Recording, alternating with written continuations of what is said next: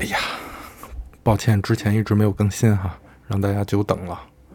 之前不是回家过年嘛，来了一堆很久没见过面的亲戚，然后有一亲戚就问我：“哎呀，你现在多高了呀？”我说：“我我一直都一米七九啊，就是高中时候就一米七九，也没蹿过个儿。”然后对方就：“哦，一米七九，不错不错。”嗯，本来也没什么话聊嘛。然后我妈突然就跟我使眼色，说：“，过来。”我过去我说：“怎么了？”他把我拉到厨房，他说：“以后再有亲戚问你多高，你就说你一米八零。”我说：“为什么呀？”他说：“那一米七九和一米八零听着就是两个概念呀，一米七九那就是一米七的，一米八零那就是一米八的。”我说：“哎呀妈，你是不是想多了？人家亲戚就是没话找话，你看也没什么话聊。”你觉得一个三五年见不着一面的亲戚，他会在意你具体身高多少吗？我妈说让你怎么说你就怎么说，哪那么多废话，就说一米八。我说好好好，我是不太懂我妈为什么要对这一厘米这么锱铢必较哈，反正我也没当回事儿。转过年来呢，跟长沙的发小去洗脚，捏脚的是三个大妈，她们非常健谈，一直在聊天。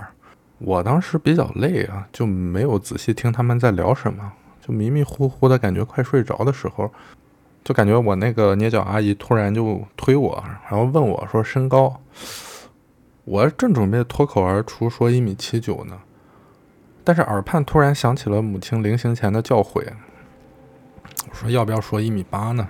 但是我又感觉迈不过去心里这个坎儿，感觉为了这么就是无足轻重的事儿撒谎，降低自己的人格，就特别没有必要。再说这捏脚阿姨也不是亲戚嘛。可是我又想，就是如果这一厘米真的对我妈这么重要的话，我不妨就随她的心意嘛，就非常扭捏的说我一米八。谁知这个阿姨听了以后哈哈大笑，说你身高，你身高。我当时就惊了，我说：“哎呀，我说，真是头回撒谎就抓包。说人家阿姨捏脚阿姨一天跟多少就人人体工作者一天跟多少肉体打交道的，人一捏就知道你不是一米八。哎呀，我当时就无地自容，羞愤难当。我说阿姨啊，说出来你可能不信。我说我确实不是一米八，但真的是我妈让我撒谎的，我一米七九。”然后那个阿姨说：“帅哥，我让你把座椅靠背升高，不是问你的身高。”我说：“那叫升高好吗？你这什么口音呢？气死我了！”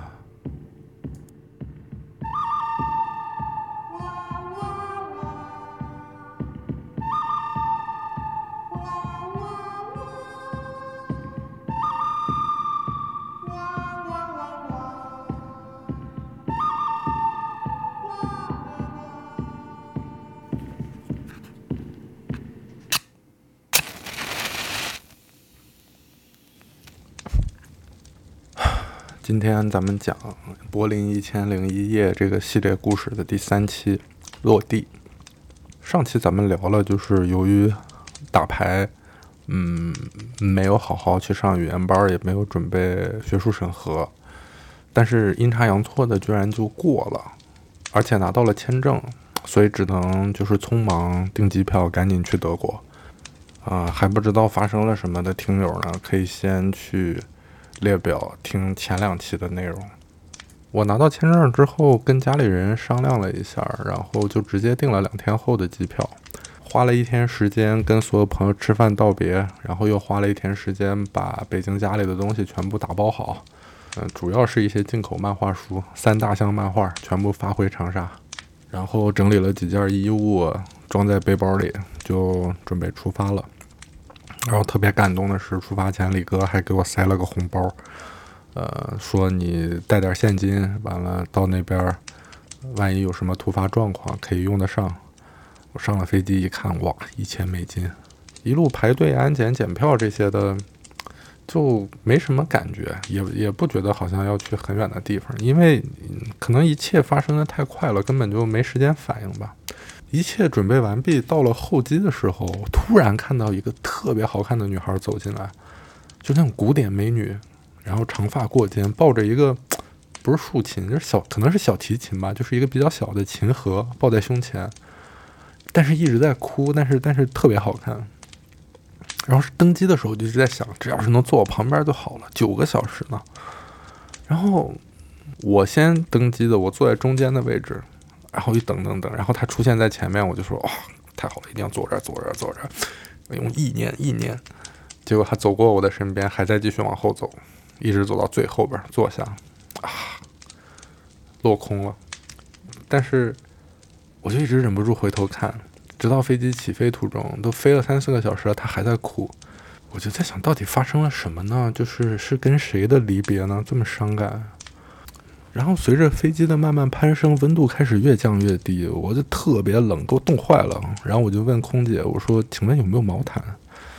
空姐说：“有的，十五欧元。”空姐温暖的回答让我顿时觉得好像也没有那么冷了，就不花这个钱了，谢谢。我的计划就是一路都醒着，到了柏林也醒着，然后直到那边的晚上十点再睡觉，这样就可以一觉把时差倒过来。飞机落地了以后，大家都慢慢往外出嘛，我就故意走得很慢，想看能不能有什么机会跟这个女生搭上话。嗯，结果出了海关，到了行李领取处了，问就一直也没遇上。我想，哎呀，可能就没缘分吧。呃，我就开始找那个出口的方向。结果突然有人从背后拍我，我回头一看，就是那个好看的女生。哦，他说：“你是不是第一次来德国？”我说：“对啊。”你怎么知道？他说：“这边的行李手推车啊，需要先放两欧元硬币进去才能取出来使用，用完了以后还回去，这两欧元才能取出来。说你这么多行李一直在四处看，肯定是因为没有本地货币吧？说我这里有两欧元。”你用我这个车吧，你行李这么多。我说我行李多，然后我一低头看到地上有四个大件行李，我当时心里就想，如果我说这不是我的行李，那他说好的，那我走了，我也没什么理由能叫住他。但如果我接受了他的硬币，我就可以说我一定要把这个硬币还给你，我得留个联系方式，或者说我们一起走到那个还手推车的地方，一起去等出租车什么之类的，这样不就认识了吗？哎呀，然后我当时就硬着头皮开始把地上的四件行李 往手推车上搬。我还在想，如果这个时候别人过来拿行李了怎么办？就就希望没人看到吧。然后我就正在低头把行李往那个手推车上搬，他就说：“你慢慢搬吧，我先走了哈。我男朋友和他哥们儿们已经到了。”然后他拔腿就跑了。哎。我当时就又低着头把搬好的行李又给人家搬回来放地上，然后推着这个手推车朝着他走的方向，我就推了出去。就是确实不是我不想争取啊，但是我不知道你有没有仔细听，就是他说是他男朋友和哥们儿们，就所以就还是别去要了吧。我就垂头丧气的把这个。手推车推到还行李的地方，我也出了机场，这两欧元我就取出来放在身上了。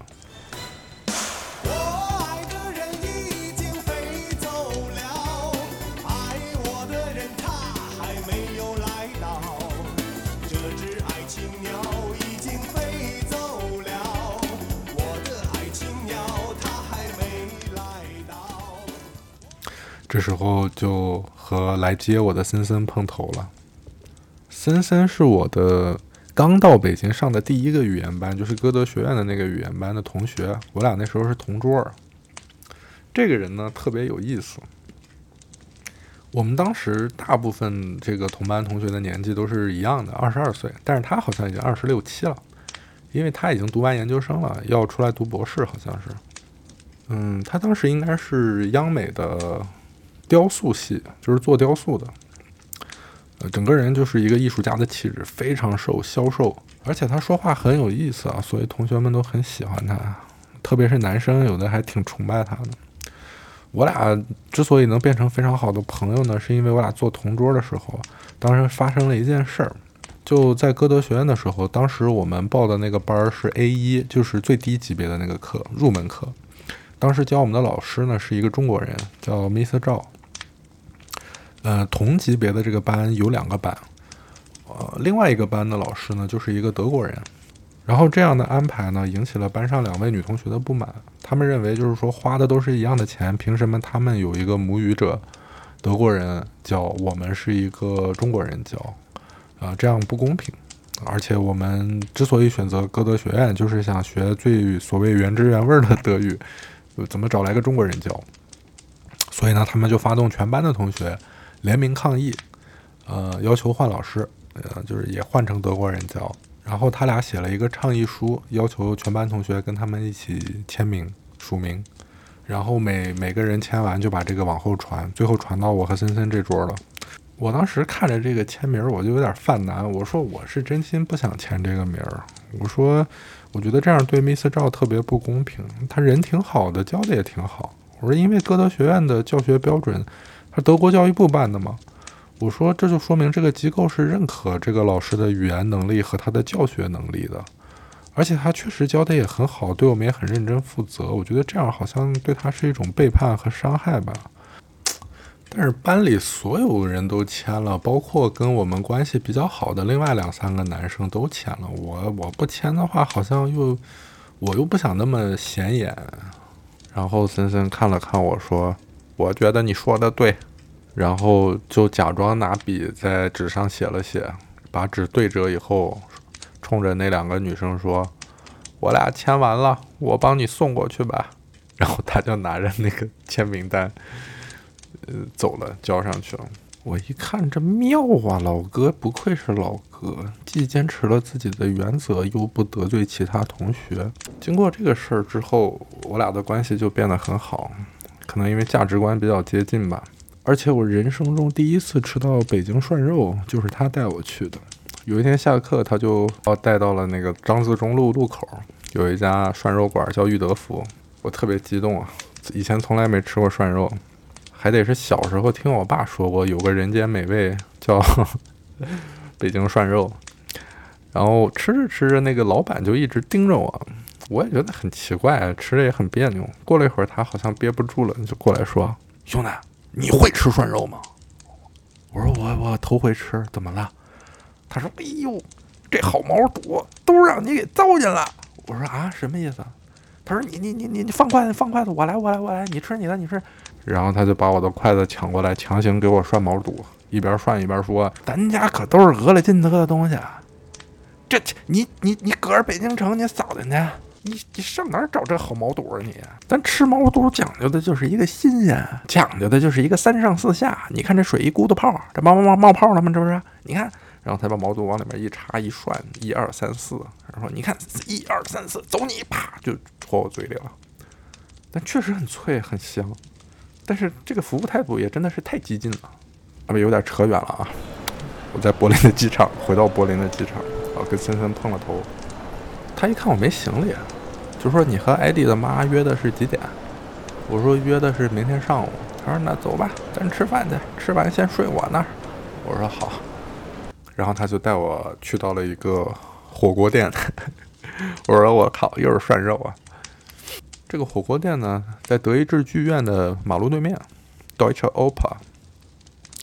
老板是一个上海人，然后是自助的，自己选肉，好像是九块钱还是十三块钱一个人。然后交了钱以后，我说：“老板，来碗米饭。”老板一听愣了，说：“啊，啊，同学，我们这里是自助的，侬晓得吧？”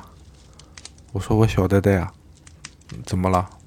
呃，我这个店开了十几年了，没有哪个一上来就要米饭的，因为他这里是自助嘛，就是你按人头收费的，所以大家交了钱都是先去吃最贵的鱼，然后再吃最贵的肉，把自己吃到很饱，然后如果有肚子的话再吃一点米饭。很多人都不吃米饭，就吃肉吃饱，这样就比较赚嘛。这个老板太激动了，一看有个人一上来就要米饭，还叫他老婆出来看，啊，侬可可啊。一上来就要米饭的一缸，然后从那以后，我瞬间就变成了老板最喜欢的顾客。吃完饭之后呢，就跟森森回家，一边走，他一边给我介绍说，我们住的这个区啊叫 Wedding，是土耳其人的区，所以也叫土人区或者土区。东西呢比较便宜。你看这有一个教堂，每个周末他们会发面包，你记得去领两根儿，就是法棍，非常长的那种，你要一根能吃两三天。我说妈的，还有这样的好事？为什么还有免费发面包的呀？他说：“哎呀，就是教堂嘛，做慈善，赈济一些穷人。”我说：“我也不穷啊。”他说：“是你在国内不算穷，但是你这不是来德国了吗？给你举个例子啊，就是这边咱们中国留学生最爱吃的、最便宜的伙食啊，叫 döner，呃，也就是肉夹馍，土耳其肉夹馍。呃，德国人叫 döner，啊，英法那边可能叫 kebab 的比较多，就是土耳其人肉夹馍。呃，一个是三块五欧元，你如果是学生的话呢，就只要三块。我当时一听就吓坏了，我靠，一个肉夹馍要二三十块钱人民币。他说你别什么都换成人民币，你什么都换算成人民币，你这日子没法过了。刚来的学生都这样，你过一段时间你就适应了。我说这玩意儿能适应吗？我说我要是来这边德国挣着德国的工资，我适应了德国的消费，我能适应。我现在拿着爹妈的钱，我爸妈挣着中国工资，我适应了德国的消费，我这不耍流氓吗？我这不是？然后森森说：“对啊，所以我不是让你去教堂领面包吗？现在知道自己是穷人了吧？”我说：“哎，是，是我，我是穷人。刚才是我鲁莽了，谢谢啊。”怀揣着对饥饿的恐惧，在森森家住了一晚。早上醒来以后，他陪我去见艾迪的妈妈，拿艾迪家公寓的钥匙。森森一听说公寓的地址在华沙路 v a s h a w a s t a s s t a s 就是德语里边 street 的意思，华沙街。他一愣，他说：“喂，这是好地方啊，这相当于北京的三里屯酒吧街，这地方能有公寓可不便宜啊。”我说是吗？艾迪到底还有多少事情没有告诉我呀？按照艾迪给我留的地址，我们顺利的在他家公寓楼下见到了他的妈妈，是一个六十来岁、非常慈祥的老太太。结果一聊天，她居然是从波兰开车过来的。最夸张的是，我们并没有直接上楼进公寓，他妈妈带着我。从门口的小卖部开始跟老板打招呼、做介绍，说这是我儿子的朋友从中国过来的，德语不好，希望你们多多照顾。然后进了公寓，一楼一零一、一零二、一零三，然后二楼二零一、二零二、二零三，挨家挨户打招呼、做介绍，弄了个遍。我说天哪，这是怕我偷东西啊？让邻居看好我吗？开玩笑啊！邻居们也都很热情的回应啊，还纷纷留了那个电话号码。然后我们回到三楼，他妈妈就开始掏钥匙，突然问我说：“哎，是三零几啊？”我说：“啊，您不知道艾迪的房号是吗？”艾迪说：“没有没有，说这三间房都是艾迪的。”我是问他把哪间房给你住。我说：“啊，我说我也不知道啊，没人跟我说。嗯，肯定是最小的那间吧。”然后他妈妈说：“那就住三零二吧，因为他姐姐每次回柏林都住三零二。”里面床单被褥什么的都有，你就正好不用买了。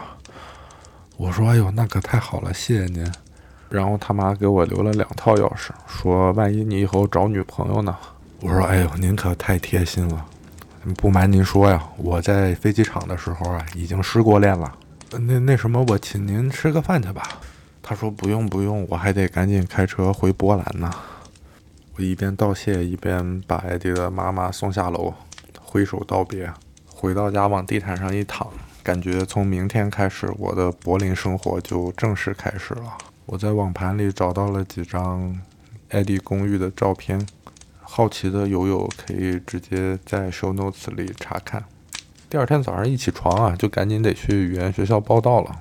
这语言学校是艾迪的女朋友给我选的，她当时给我推荐了三家，其中两家特别贵，一个月要一千多欧，我就选了这个相对便宜点的八百欧的。我后来才知道，其实柏林有很多每个月只要两三百欧的语言学校，这些一千多、一千左右的语言班其实是给瑞士人开的，因为当时瑞士的国家官方语言定了定为德语嘛，那所有的瑞士人成年之后都可以选择到德国来学德语，然后这个钱和住宿费都是他们国家报销的，所以这个价格就被抬得非常高。这语言学校里大部分都是他们政府全额报销的瑞士学生。所以对于我来说，其实没有必要上这么贵的语言班，只是那个时候我并不知道。到了语言学校的前台呢，前面还有一个人在排队，我一看是个中国人，我就下意识的就说了一句你好。但其实，在德国这样的做法是比较冒失的，因为有时候他对方可能是个亚洲人，他并不是中国人，你一上来就呃跟人家说中文，就是非常自我中心的一个表现嘛。一般比较推荐的做法肯定是先用德语跟对方打招呼，然后问他您是哪里的人。呃，当确定了对方是中国人之后，大家肯定就是还是母语交谈嘛。但当时我真的就是下意识的脱口而出：“哎，你好！”对方听到有人用母语跟自己打招呼，又惊又喜，眼睛都亮了，说：“喂，你都是中国人吗？” 我当时觉得很有意思，就想逗逗他。我说：“海豹，你係廣東人來嘅咩？”就是问他你也是广东人吗？然后他说：“系喎，我系广州嘅，你系边度噶？”就是如果有广东的朋友听到这儿，可能已经发现了，我并不会说广东话。身边其实有很多朋友误以为我会很多方言，但其实我并不会。我这个呀叫学方言，并不是会方言。这两者有什么区别呢？就是会方言的人呢，是能够用这门语言和人交流或者自我表达的。但是学方言的呢，其实就很像相声小品，利用一些刻板印象，模拟一些腔调，让外省人听上去好像是这个话，但你真正跟使用这个方言的人一聊，你就会露馅儿。所以最好的方式是，当你知道对方是哪儿的时候，你就要选一个离他很近，但是又没有那么近的地方，就比较不容易被戳穿。所以对方如果说我是沈阳的，你就说我是大兴安岭的；如果对方说我是成都的，你就说我是重庆的。如果对方说俺是郑州嘞，你就说咦，我是平顶山嘞，这样的话就就有可能晚一点被戳穿。所以这个小哥跟我说他是广州人，并问我是哪儿的，所以依照前面的这个原则，我就说我是香港人来的，我说 我是香港人，然后小哥就信了，然后他继续问我说你喺呢度做咩嘅？问你在这里是做什么的？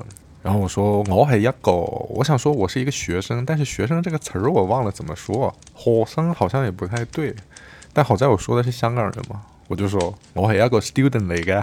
然后他说啊，which school？我说 诶，而家就系 language school 咯，之后就 university。后来他再继续说，我就装不下去了，我说我是个新疆人，然后就成为朋友了嘛。因为当时那个语言学校就我们两个中国人，好像。然后因为他是个基佬嘛，经常让我去帮他要别的男生的电话。一下课就说：“哇，三班那个 Alex 真的好帅哦，你去帮我要他的联系方式好不好？”我说：“你为什么不自己去要啊？”他说：“哎呀，万一人家不是 gay，多尴尬呀！”我说：“你有没有想过，我去帮你要，万一人家是 gay，我多尴尬呀？”然后他说：“啊，你不信吗？”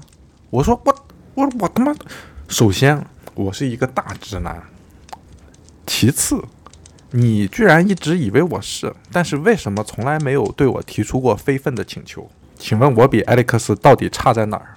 然后他面带尴尬说：“哎呀，其实你很好啦，但心里没有胸毛和腿毛，是我的问题了，好不好？”我说 What？然后有一天呢，我问他一个关于续签的问题，他说。我怎么知道？我跟你不一样，我是拿结婚的签证过来的。我说啊，你已经结婚了，那你还老让我帮你要帅哥的联系方式干嘛呀？他说：哎呀，我跟我老公是 open relationship 来的，我们都各玩各的。我就更不能理解了。我说那那你俩还结婚干啥呀？他说因为爱情喽。唉，在语言班上了几个月的课，艾迪就也回了德国。我们在北京的牌局呢，后来也出了很多乱七八糟的事儿。等我想到比较合适的方式呢，就再详细讲讲。然后他约了一个周末，就从法兰克福到柏林来看我嘛。我俩约了一个小酒馆，当时好像已经快冬天了吧。我也一直在找自己的住所，然后他就陪我一起去看房、面试，因为德国的房屋管理整体呢，就是倾向于保护租客的利益，而不是房东的。比如说，不同地方的房的租金它是有限价的，不能超过多少。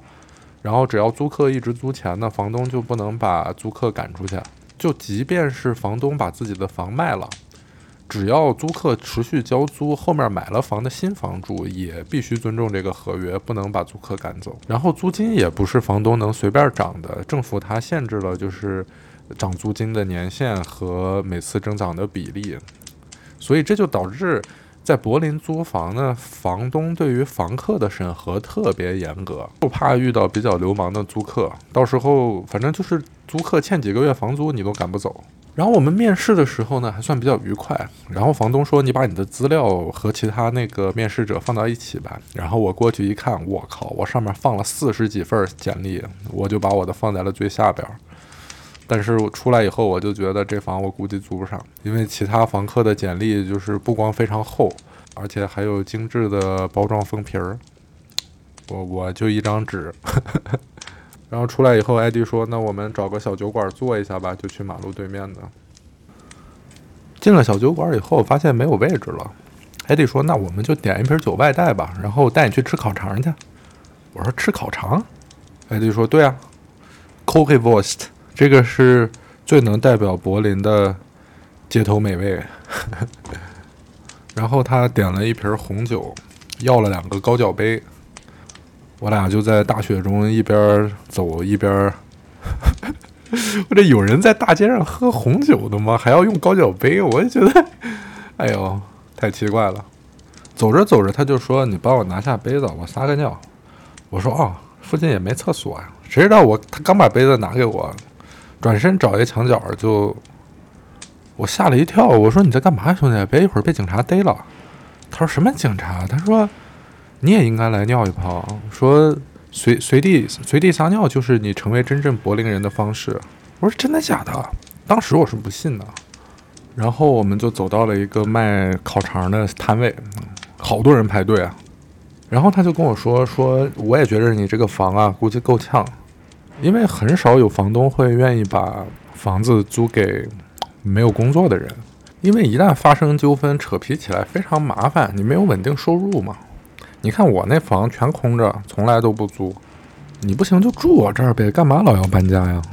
我说我，你这房确实不错，但是楼下全是酒吧，我一到周末那些看球的人喝醉了酒，又是又是吵又是闹。然后有时候还砸电视机、烧东西，也太吓人了。虽然你说不会威胁人身安全，但是也影响睡眠质量啊。然后他笑了笑说：“那你现在每天都干嘛呀？”我说：“我早上上语言班。”他说：“那下午呢？”我说：“下午写作业。”他说：“晚上呢？”我说：“晚上睡觉啊。”他说：“哎呀，他说你这样怎么可能学得好德语呢？”我说：“你什么意思？”他说：“你忘了你英语怎么学的了吗？”你得出去打牌去，你得交朋友啊！语言是练出来的，不是做题做出来的。哎，我想到一个一石二鸟的好方法啊！不但能练好德语，然后还能帮你租房。我说，嗯，还有这样的好事儿？他说，对呀，你知道吗？就是整个欧洲最专业的德州扑克的赌场就在柏林，他们每两年才会开一次培训计划，为期两个月。正好下个月他们就要开这个班儿，而你是上个月来的，你说这是不是缘分？赌场工资高啊，你要是有赌场的工作合同，那你租房简直易如反掌。再说，就算你参加完培训没有拿到这份工作，但是你培训期间你结交了一帮一起跟你培训的朋友啊，更何况你还能多掌握一门技术。我当时听完怒不可遏，我说：“大哥，你是不是跟我开玩笑呢？”当初就是因为你拉我玩扑克，我浪费了人生中宝贵的一年，在北京啥也没干，语言班的学费浪费了不说，最后啥也没学会。最后要不是 RPS 审核的老太太心好，我可能都来不了德国。你现在居然叫我去赌场，你是同样是德国人，你做人的差距怎么就这么大呢？艾迪说：“哎，那好吧，不过他们培训期间每天还管两顿饭呢。”我说：“你快别说了，怎么报名？” 我我至今都记得当时的景象，这个转弯转的太急了。 我俩当时的原话是 "What the fuck, man? I've spent a whole year on pokering in Beijing, getting nothing. Now that I am in Berlin, I ain't gonna waste not even one more minute on this stupid fucking game." 然后艾迪说 "But they cover lunch and dinners." 我说 "Stop right there. I'm in. Where do I sign up?" 然后艾迪从大衣口袋里掏出一张纸，说 "Already did for you." 原来他已经帮我报名了。